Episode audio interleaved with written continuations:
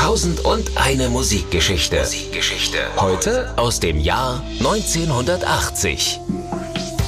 Hallo zusammen, hier sind wieder die beiden Musikverrückten. So ist es. Carsten Richter. Und unser Musikexperte Lutz Stolberg. Hallo. 1980 war es soweit. Eine der damals größten amerikanischen Bands bricht auseinander, nachdem es vorher schon ganz viele Spannungen und äh, sogar Handgreiflichkeit gegeben hat.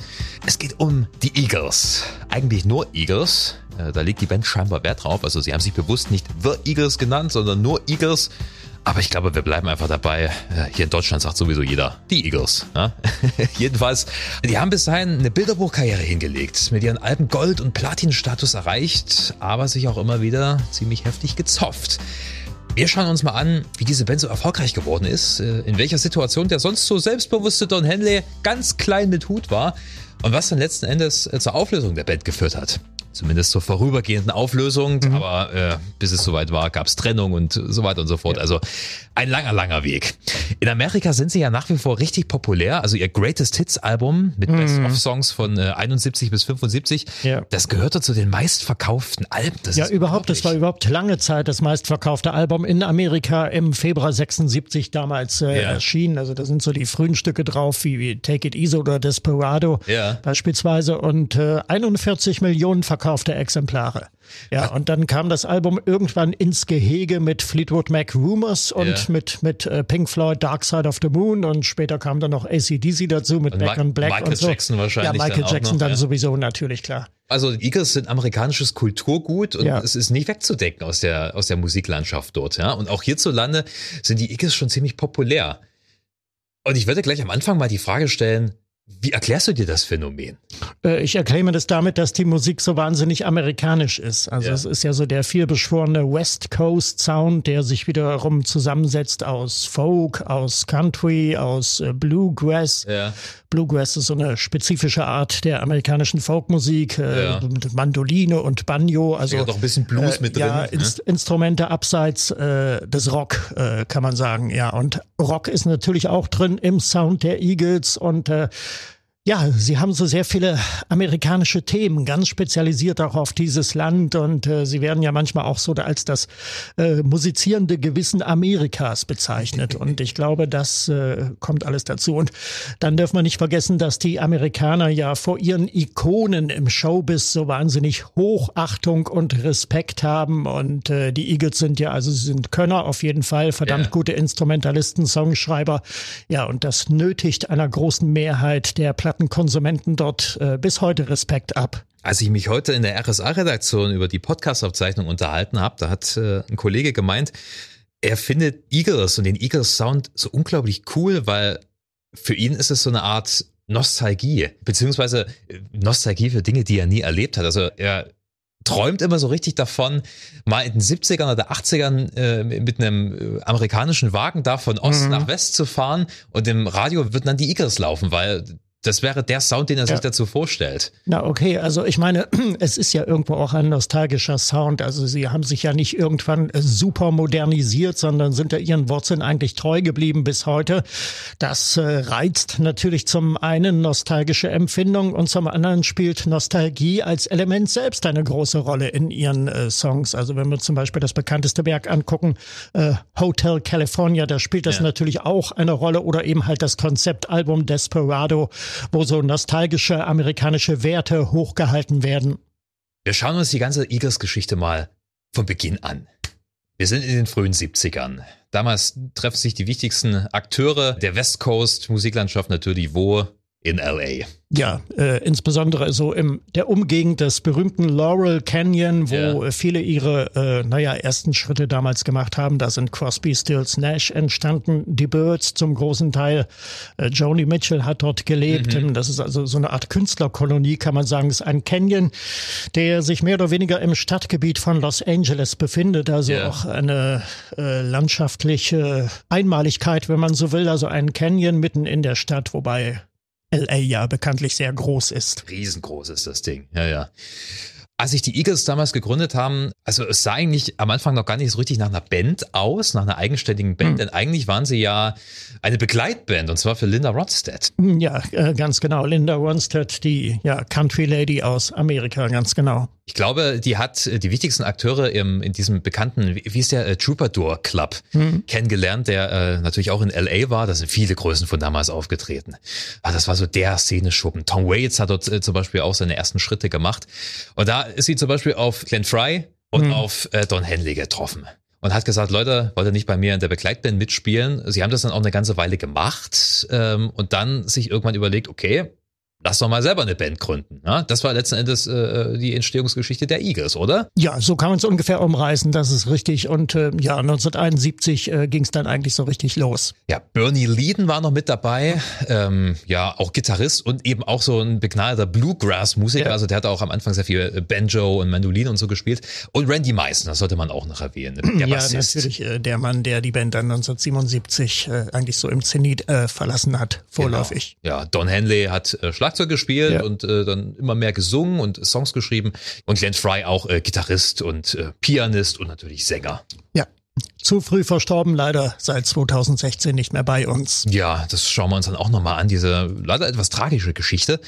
Ähm, genau, 71 haben sie sich gegründet, äh, hatten dann über gute Connections, ich glaube Linda Ronstadt äh, war jetzt nicht böse, dass sie äh, als Begleitband ausgestiegen sind, sondern hat denen auch noch ein paar gute Kontakte vermittelt. Letzten Endes sind sie so an äh, einen Plattenvertrag gekommen und haben ihr erstes Album aufgenommen, interessanterweise nicht in Amerika, sondern in London. Ja, genau. Hat die Plattenfirma gesagt, äh, ja, wir wollen so wenig wie möglich Ablenkung für euch Jungs. Nicht, dass er irgendwelchen Mist macht. Ich meine, die waren ja auch Anfang 20 damals, ne? die waren blutjung. Ja, natürlich. Äh, das heißt, die haben eigentlich bloß aufgenommen beim äh, Glyn Jones. Bei äh, Glyn Jones, genau. Led Zeppelin hat er produziert und Led die Stones. Led Zeppelin mit den Stones, mit den Beatles hat er auch zu tun gehabt. Er hat doch äh, in Abbey Road Studios gearbeitet eine ganze Weile. Hat ja, also, eine ähnliche Karriere wie beispielsweise Alan Parsons hingelegt, also als Toningenieur, wobei Glyn ja. Jones nie selber dann später aktiver Musiker gewesen ist. Aber lange, lange Zeit im Musikbusiness aktiv wenn ja. nicht sogar heute noch, ich weiß es gar nicht. Ich, äh, ich glaube, äh, er hat vor, vor einigen Jahren hat er noch ein Clapton-Album äh, ja. produziert. Auf jeden Fall renommierter Mann, auch schon damals gewesen.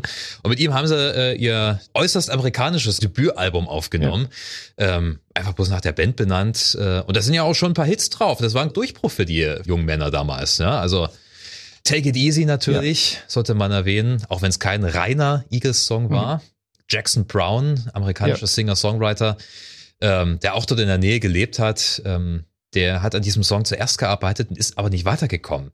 Aber oben drüber, in dieser Apartmentsiedlung, hat Glenn Fry gewohnt. Ja. Und der hat dann diesen Song ja, übergeben bekommen und hat dann diesen wirklich sehr, sehr eingängigen Song draus gemacht. Was gibt's noch? Peaceful Easy Feeling ist auch auf dem Debütalbum drauf, ja, genau. oder? Damals hatte sich ja schon so ein, so ein gewisser Sound abgezeichnet. Ne? Dieser, dieser typische Eagles-Sound, ja. äh, sehr country-lastig und ja. vor allem, es lebt von den Gesangsharmonien.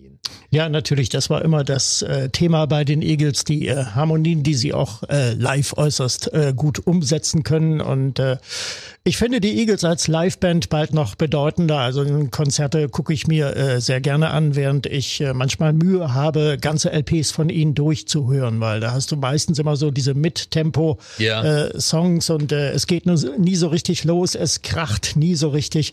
Es ist eben halt sehr amerikanisch. Ja, das hat sich auch im Laufe der äh, Bandgeschichte nicht so grundlegend geändert. Sie sind ein ja. bisschen rockiger geworden, klar, ab Mitte der 70er dann, aber es waren immer wieder sehr viele Balladen drauf und das muss ich auch sagen, finde ich ein bisschen schnulzig. Mhm. Ja?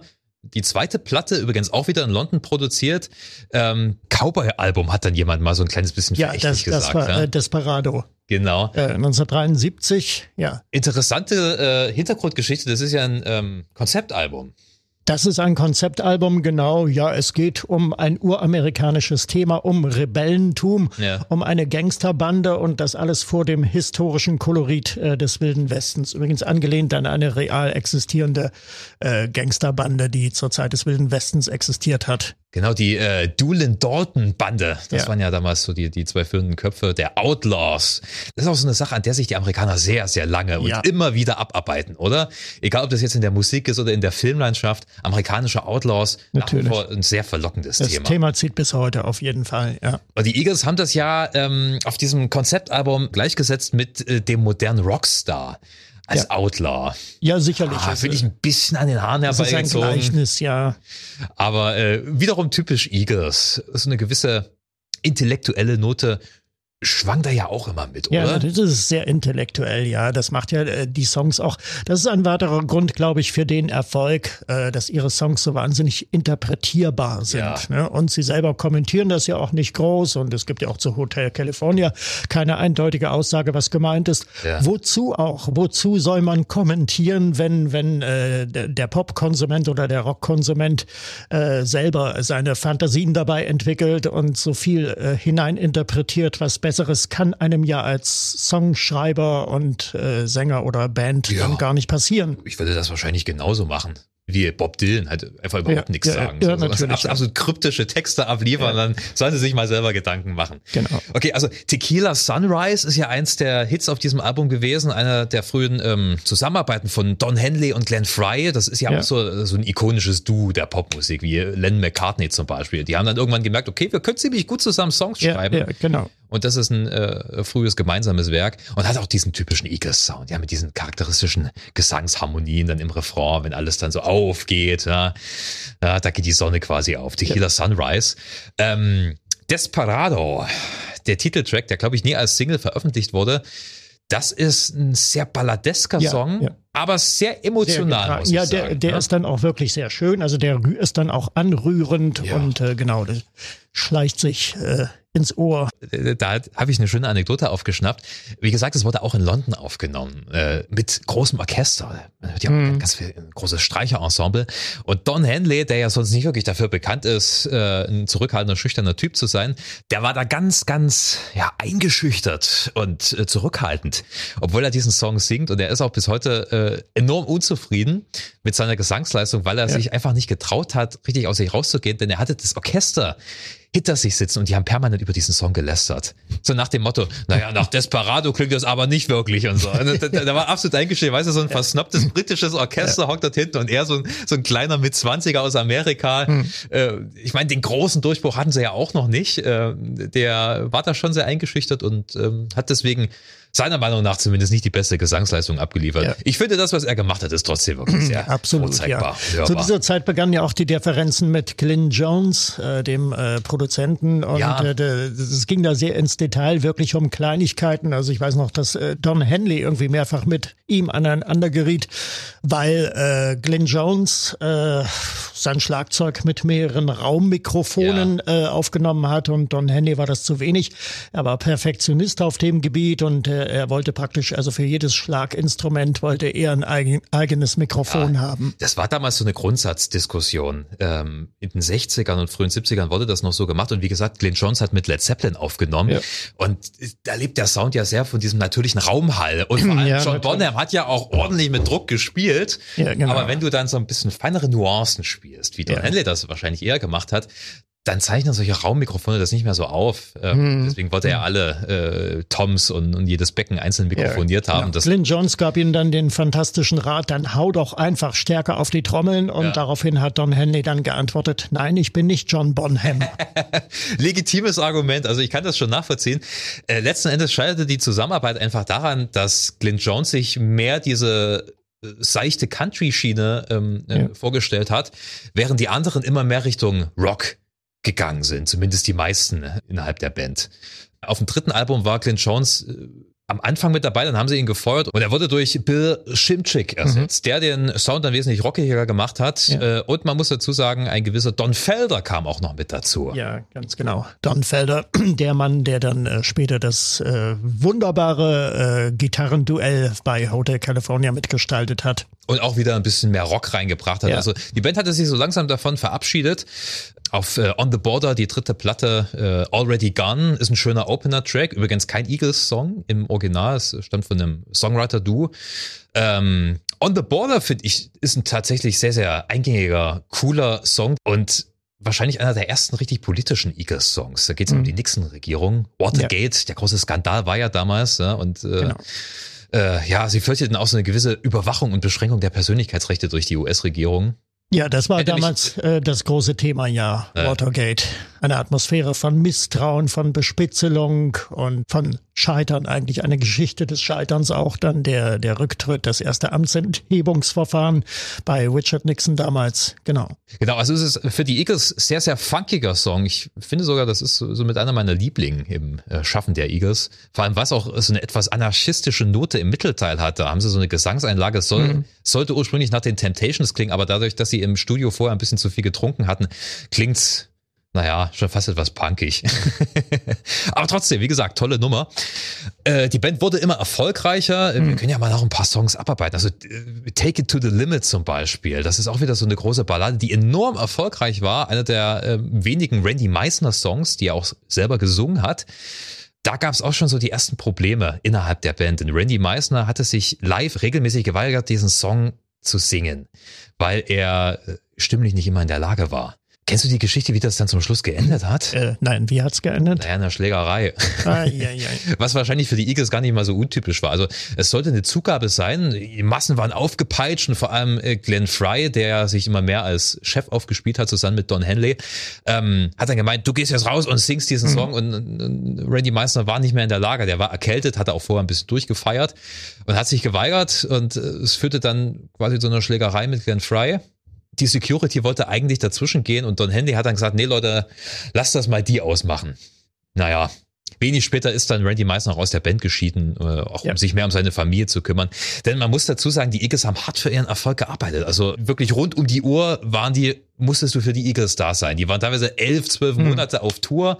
Du hast alles gemacht. Du hast Eagles gelebt, gearbeitet, gegessen. Äh, ja. Man hatte für nichts anderes Zeit und das hat ihm dann wahrscheinlich einfach gereicht. Ja, One of These Nights sollte man vielleicht auch noch erwähnen. Ähm, Finde ich, ist auch ein schöner Eagles-Moment. Mehr Soul als Country hm. Rock. Mhm. Auch gar nicht so typisch für die Eagles, aber ein cooler Song. Und da hat sich dann auch schon wieder der nächste verabschiedet, und zwar der äh, Bernie Leadon. Der wollte nämlich mehr Richtung Country gehen mhm. und hat dann gesagt, okay, Leute, ich bin raus. Es gab dann, glaube ich, auch eine Handgreiflichkeit. Der hat Glenn Fry ein Bier über den Kopf geschüttet und gemeint, okay. hier zur Abkühlung. Äh, solche Sachen haben sie wohl bei den Eagles regelmäßig abgespielt. Jedenfalls, äh, für ihn kam dann Joe Walsh, ja. der früher bei James Gang gespielt hat mhm. äh, und dann 1976 eben in dieser Besetzung der große, große Erfolg namens Hotel California. Ja, genau, 1977 äh, rausgekommen damals und ähm, ja, nach der Greatest Hits das zweiterfolgreichste Album der Eagles und ähm, das war eigentlich äh, das, was was die Eagles auch weltweit populär, insbesondere auch nach Deutschland ins deutsche Bewusstsein gebracht hat. Äh, das war dieser Song, den es damals auch in einer ganz schrecklichen deutschen Version gab von ah. einem Sänger namens Stefan Hallberg. Äh, war in der ZDF-Hitparade mit Herrn Dieter Thomas Heck ja. äh, gut platziert. Ja, und äh, da hat man dann äh, zum ersten Mal die Eagles wahrgenommen. Der Song ist ja auf Deutsch Deutsch auch völlig entstellt, also seiner eigentlichen Bedeutung oder seine, seiner Vielschichtigkeit beraubt. Es wird da festgemacht an so einem Hippie-Pärchen, das in ein schniekes Hotel kommt und dort also wegen seiner Lebensweise wieder rausgeekelt wird. Das ist sicherlich ein Element, auch das äh, im Original ein bisschen äh, gedeutet werden darf. So, aber es ist natürlich nicht die Handlung des Songs. Also mal kurz umrissen, es geht ja um einen müden Reisenden, der ja. da in diesem Hotel California irgendwo abgelegen in der Pampa landet und dann ähm, also so eine illustre Gesellschaft trifft, die alle irgendwie ja. ein Problem zu haben scheinen. Also irgendwie sind sie alle Opfer ihrer Süchte und er selber kann sich dann auch nicht mehr befreien aus diesem Hotel California. Er kommt einfach nicht los. Ja, ja, dafür steht dann diese Textzeile, you can never leave. Also du kannst jederzeit dort einchecken, aber du kommst nicht wieder raus. Ne? Ja. Du bist dann in dieser Obsession gefangen. Ja, da hat die Band ja selber ab und zu auch mal ein paar äh, Deutungen in Interviews mitgegeben. Also letzten Endes geht es um die Pervertierung dieses typischen American Way of Life in den 70ern hat sich das ja schon langsam abgezeichnet, äh, ähm, wenn nicht sogar schon Ende der 60er. Da war dann so, diese Hochphase der Hippie-Zeit war langsam vorbei ja. und es wurde alles kapitalistisch und vor allem in Los Angeles sehr von Dekadenz und Korruption geprägt und Drogen, alles hat eine Rolle ja, gespielt.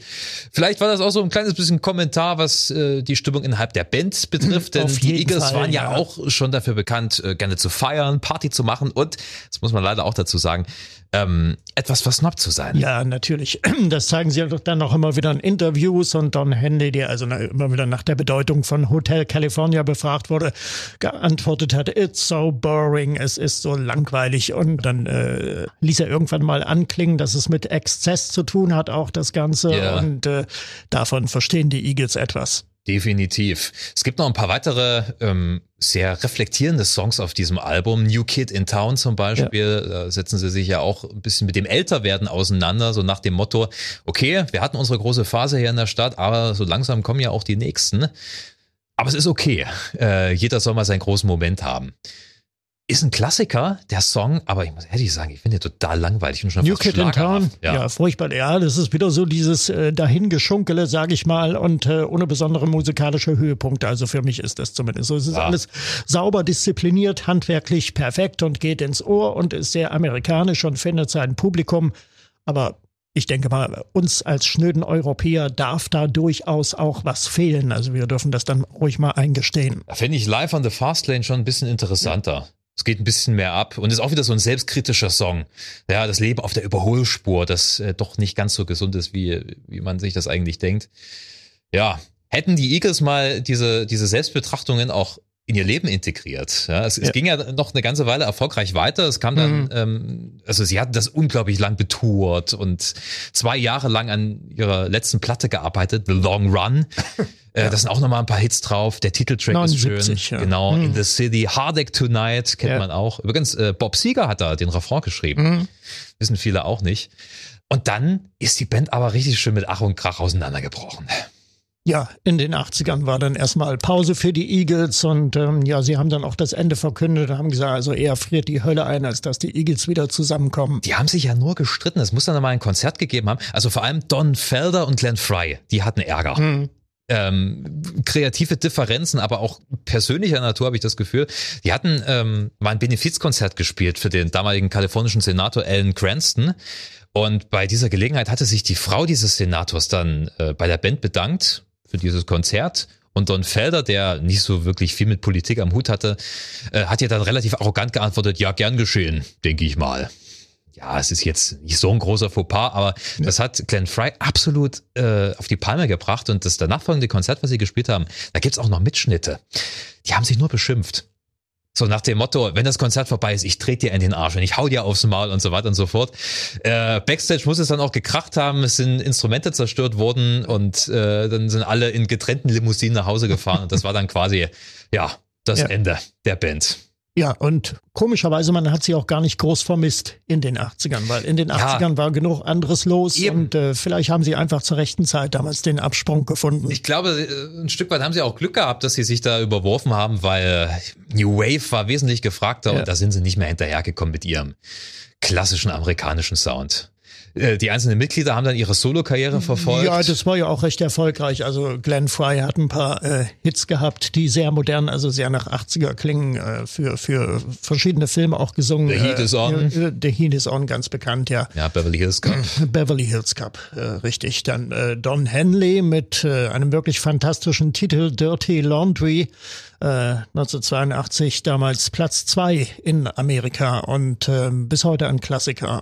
Geht rhythmisch wahnsinnig gut los, hat äh, auch wieder einen vertiefenden Text. Es geht nämlich ähm, ja um die Presse, die amerikanische Boulevardpresse, wie dort Schlagzeilen, wie dort Meldungen fabriziert werden und äh, ja Leute in den Dreck gezogen werden beziehungsweise hochgelebt werden lassen und dann mhm am nächsten Tag dann wieder in den Dreck gezogen werden. Ja, man muss dazu sagen, so ein Unschuldslamm war Don Henley auch nicht. Also über ihn wurde auch oft in der Presse berichtet. Äh, es gab zum Beispiel 1980, kurz nach dem Ende der Eagles, da so ein Fall, er wurde verhaftet, weil bei ihm nach einer, ja, vermutlich nach einer Drogenparty äh, eine tote junge Frau zu Hause gefunden wurde. Ähm, also er hat sie nicht umgebracht, aber es war eine Überdosis. Und ähm, ja, das ist natürlich auch nicht so eine lobenswerte Schlagzeile. Ne? Ja. Ich, ich, ich finde, was er dann später in den 80ern gemacht hat, Boys of Summer zum Beispiel oder End mhm. of the Innocence, finde ich, sind sehr, sehr schöne Titel. Ja, und dann haben sie sich ja 1994 nochmal zusammengerauft. Ja, dann, dann ist also die Hölle zugefroren sozusagen. Ähm, und äh, genau, das war dann 94 das Comeback und das war dann eigentlich zur richtigen Zeit. Also die wilden 80er waren vorbei ja. mit ihren äh, vielen Strömungen und äh, in den 90ern hat man dann wieder ja. ähm, die Ruhe gefunden und die Muße, sich wieder auf äh, gute handgemachte Musik äh, zu konzentrieren. Ah. Und äh, der Markt war reif dafür und äh, dann haben sie zur rechten Zeit den Aufsprung wieder geschafft. Sie sind ja auch alle etwas ruhiger geworden. Also Glenn Fry hat ja dann auch seinen ganzen Drogen und den Mist abgeschworen, ist dann so ein Gesundheits- und Fitnessfanatiker geworden in den 80ern. Ähm, und ich finde interessant, weil, weißt du, wie diese Reunion damals entstanden ist? Wie genau? Es ist ähm, so eine Art äh, Coveralbum aufgenommen worden, wo vor allem Stars aus der Country- und Singer-Songwriter-Szene ähm, Eagles-Songs gecovert haben. Und ein gewisser Travis Tritt, ich glaube, der ist bei uns nicht so wirklich bekannt. Ich auch keine Ahnung, was der so richtig macht, aber da wohl ein großer Country-Star, der hat gemeint, okay, ich covere ähm, einen Song von den Eagles, aber nur, wenn im Musikvideo dazu die Eagles auch mit mir spielen. Und er dachte, das machen die eh nicht.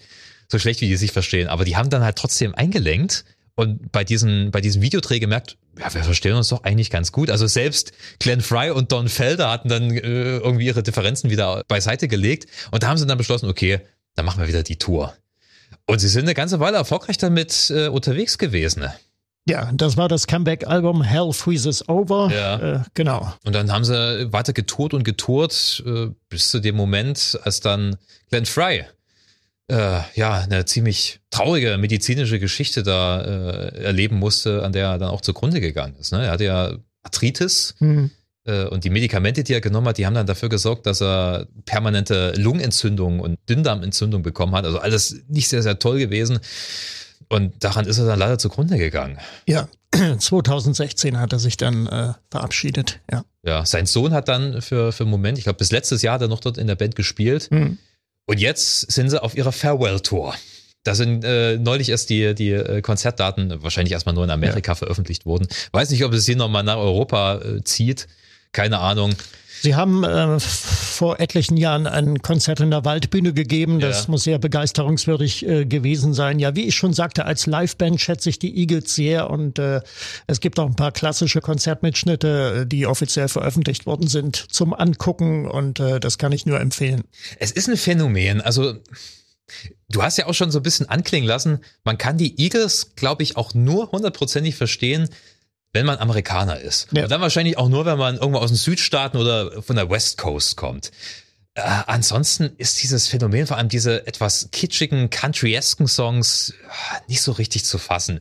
Außer man hat wirklich als Mitteleuropäer eine riesengroße Liebe für Country. Ja, und das betrifft, also ich, ich will das nicht schlecht reden, jeder nach seiner Fasson. Ne? Ist, ist ja auch wirklich ein tolles Genre. Aber ich kann auch nicht immer den Erfolg der Eagles nachvollziehen, muss ich sagen. Da, Nein, äh, vor allen Dingen, wenn man bedenkt, unterm Strich eine Band, die eigentlich nur sieben Alben veröffentlicht hat. Also Ja. jetzt die Live-Alben meine ich mit, die äh, Kollektion dann, Best of und so weiter. Aber ähm, sieben Studioalben haben sie rausgebracht und äh, die letzte erschien ja dann äh, 2007, Lo- Long Road Out of Eden und Ja. äh, das war's dann eigentlich. Okay, so viel zum Phänomen Eagles. Es gäbe natürlich noch viel mehr zu erzählen, noch viel mehr Anekdoten, aber wir belassen es jetzt erstmal dabei. Äh, vielen Dank, lieber Lutz, für deine Expertise. Sehr gerne. Euch wie immer vielen Dank fürs Hören. Bleibt gesund, bleibt uns gewogen. Bis bald. Tschüss.